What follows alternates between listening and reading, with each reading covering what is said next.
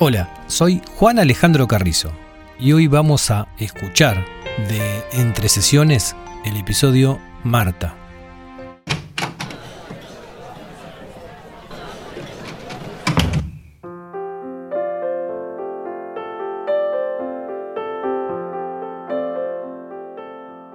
Luego de mi media hora de descanso sonó el timbre.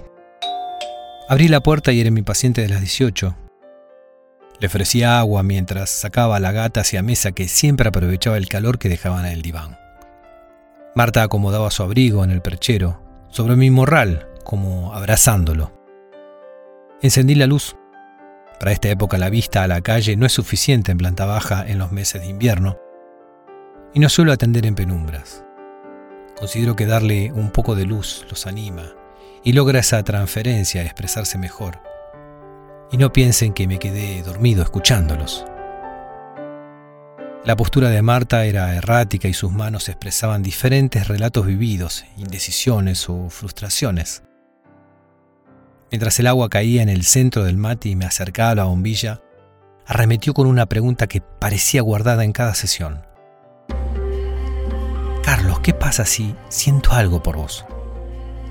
Ayer me desperté pensando si no te vería, o si esa forma de hablarme es real, esa química. Te vengo contando tantas cosas en estos meses.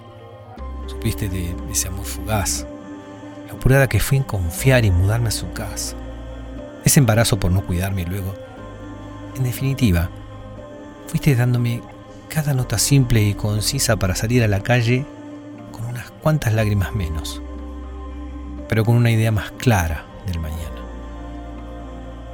Pero después qué? ¿Qué pasa si todo ese afecto que me diste no es real? ¿O lo que haces es una simple actuación? No sé, hace seis días que vengo pensando eso desde la última vez y me confunde. ¿Estoy equivocada en lo que digo?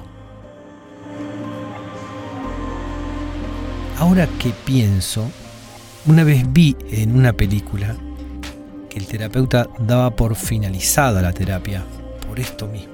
¡Qué boluda! Solo dejé que se calmara. El tic-tac del reloj marcaba el tiempo desafiando el silencio con una leve percusión del caloventor. Puse el mate sobre la mesa y mirándola fijamente entre sus ojos, sin dejarme intimidar por toda su belleza que contiene y expresa, le confesé.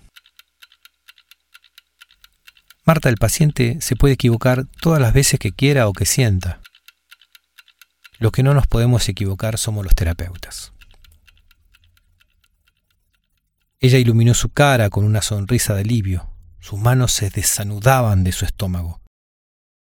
Me dio las gracias con su mirada baja. Poniéndome de pie, dije suavemente, ¿hoy damos por terminada esta sesión? ¿Te agendo para el próximo lunes a la misma hora? Ella solo asintió con su cabeza mientras su flequillo dorado cubría sus ojos como bajando el telón a toda la vergüenza que estaba sintiendo. Sí, claro, me respondió, mientras tomaba su abrigo y lo dejaba rozar sobre mi morral, como acariciándolo.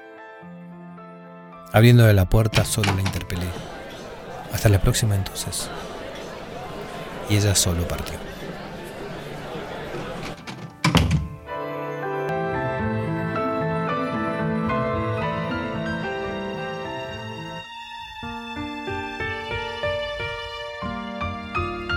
Este episodio ya llegó a su fin.